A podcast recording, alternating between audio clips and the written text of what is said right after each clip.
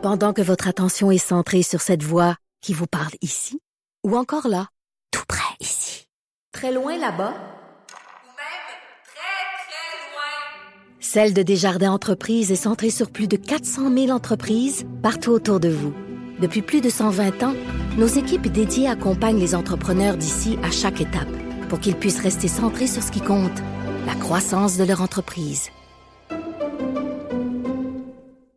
Alors, les chiffres du taux de chômage qui ont été euh, divulgués pour euh, le Canada et le Québec, particulièrement au Québec, là, on voit une hausse marquée. On est passé de 4,5% à 8,1% C'est la hausse la plus importante euh, au Canada. On va discuter de l'analyse qu'on peut faire de ces chiffres-là avec Jean-Guy Côté, qui est directeur associé à l'Institut du Québec qu'on rejoint en ligne. Monsieur Côté, bonjour. Bonjour, Monsieur Trudeau. Bon, premièrement, est-ce que ces chiffres-là sont fidèles à ce que vous anticipiez de votre côté? Ben, en fait, on était un peu surpris. Euh, nous, on l'attendait légèrement plus élevé.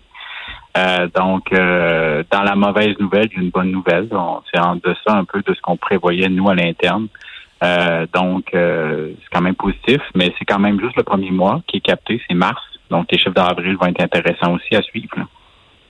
Est-ce qu'on s'attend justement à ce que ces chiffres-là soient euh, encore plus importants en, avril? Parce que, tu sais, dans le fond, est-ce qu'on a l'impression que le portrait est un peu faussé parce que tout ça est en train de se jouer euh, en temps réel? Bon, il y a des variations, il y a des entreprises finalement qui ont revu leurs décisions étant donné le programme de subvention salariale du gouvernement fédéral, etc. Donc, est-ce que ces données-là sont, un portrait exact de la situation? C'est le meilleur portrait actuellement qu'on peut obtenir, mais c'est peut-être pas le portrait le plus exact. Euh, c'est en fait, prendre la température de l'eau avec un thermomètre qui est un petit peu euh, euh, qui manque un peu de mercure dedans. Donc il faut euh, faut aller faut prendre ça avec des pincettes. Effectivement, ça peut changer en avril. Il peut y avoir plus de gens, des entreprises qui commencent à dire ben moi je serai pas capable de passer à travers la crise, donc je vais fermer les portes. Mais il y a aussi des gens qui vont dire ben j'ai mis mon monde à la porte, mais avec la subvention salariale, je peux les réembaucher. Donc, euh, les chiffres vont encore bouger beaucoup en avril. je pense qu'on est au niveau de la turbulence, on en a encore pour deux, trois mois là, avant d'avoir une stabilisation puis euh, le, portrait réel de, la, de ce qui se passe sur le terrain. Pourquoi le, Québec a une augmentation qui est plus marquée que les autres provinces? Ça dépend de la structure euh, industrielle du Québec. Il y a des gens, c'est beaucoup des gens dans les secteurs des services. Le secteur des services au Québec, c'est très, très important. Euh, donc, euh, à partir du moment où on n'a plus de clients dans le commerce, euh, nécessairement les gens ont, plus d'emplois. Donc, le Québec est plus touché, par exemple, que d'autres provinces qui ont une structure industrielle un peu différente. Donc, c'est le, le fait que du confinement fait en sorte qu'il y a beaucoup d'industries au Québec qui sont plus touchées qu'ailleurs. Donc, il y a une augmentation marquée. Jusqu'à quel point le, taux de chômage, c'est une, une donnée euh, qu'on doit euh, quand même nuancer si on veut, parce que le taux de chômage c'est une chose, mais ça nous donne pas le, portrait juste exact, détaillé de la situation actuelle non plus. Non, faut comprendre comment ça marche le chômage. Hein. Euh, le taux de chômage, c'est quelqu'un qui vous appelle, c'est carrément un sondage, quelqu'un qui s'appelle, vous dit est-ce que vous travaillez la semaine dernière, personne répond non. Est-ce que vous cherchez un emploi, la réponse, les gens vont répondre oui ou non. Si vous répondez oui, vous êtes chômeur. Si vous répondez non, vous n'êtes pas chômeur, vous sortez de la statistique. Donc, si une personne a perdu son emploi, par exemple, qui travaille dans un restaurant, se retrouve à la maison, puis il se fait appeler pour dire cherchez-vous un emploi, puis la personne va dire ben, tous les restaurants sont fermés, fait que ça me donne rien de chercher un emploi. Répondre non. Donc, il n'est pas nécessairement un chômeur dans le taux de chômage. Il devient quelqu'un qui a perdu son emploi, mais qui est chez lui, puis qui attend. Il devient ce qu'on appelle en statistique un inactif. Mm-hmm. Donc, et ça, ces gens-là, ce qu'on a vu dans les derniers mois, c'est une augmentation assez marquée de, ces, de, ces, de ce type de personnes-là qui, qui attendent finalement que la crise passe avant de recommencer à être actifs sur le marché de l'emploi. Et ça, euh, ça, ça c'est important d'aller capter ça. Il y a une augmentation depuis quelques, depuis le mois dernier, assez, euh, assez intéressante, assez significative pour, euh, pour les chefs d'emploi.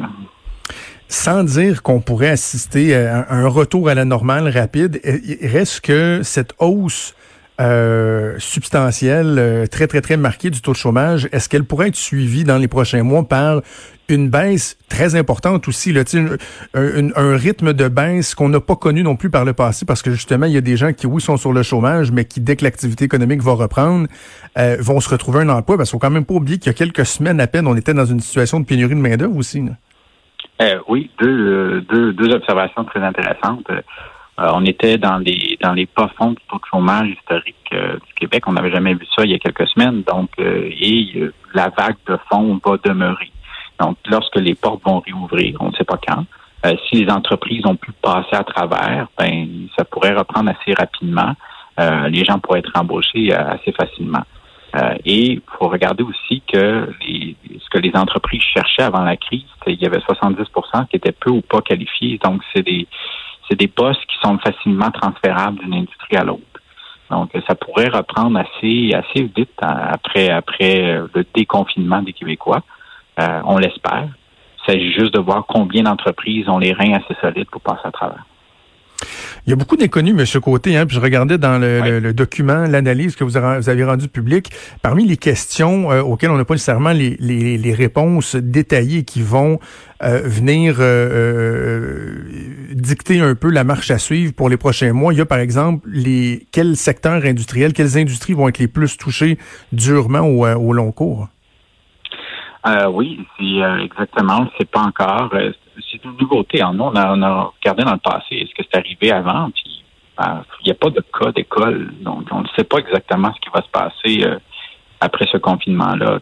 Peut-être le plus proche qui se, pourrait ressembler, c'est le choc de, 1982 qui avait été très dur au Québec. Euh, on espère que ce ne soit pas la même chose, mais effectivement, on ne sait pas exactement qu'est-ce qui va être impacté le plus souvent. On présume que l'industrie du service, l'hébergement, restauration, tourisme, va prendre un certain temps avant de remonter. Mais euh, au niveau industriel au Québec, euh, c'est une grande question. Il va falloir suivre ça de très près dans les prochains mois. Vous vous questionnez également à savoir si c'est pas le groupe des 15-24 ans qui risque d'être le plus durement touché. Pourquoi on, se pose cette question-là? Parce qu'en général, quand il y a une crise d'emploi ou de chômage, c'est ceux-là qui, euh, qui, copent les premiers.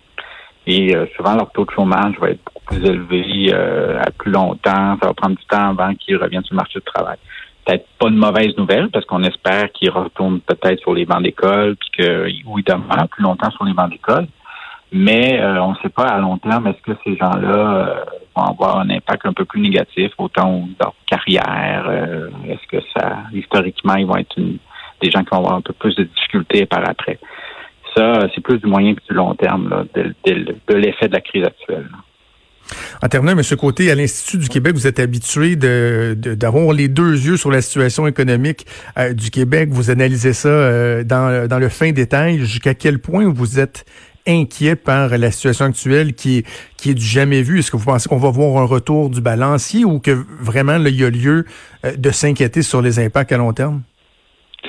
il va y avoir des impacts à long terme. Euh, sincèrement, il y a des choses qu'on faisait avant qu'on ne fera pas de la même manière je pense que la, crise actuelle est justifiée de, façon euh, de façon évidente. Euh, les Québécois serrent les, serrent les coudes pour, euh, pour la bonne cause.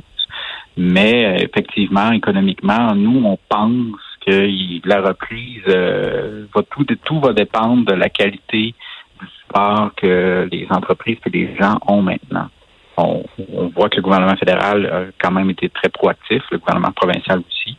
Donc, euh, on espère que ce tissu-là économique de support va faire en sorte qu'on va passer assez fort. Ici, on passe fort, mais là, la reprise peut être très intéressante après. Jean-Guy Côté, directeur associé à l'Institut du Québec. Merci d'avoir décortiqué tout ça avec nous. Merci. Merci. Bonne journée. Vous écoutez Franchement dit.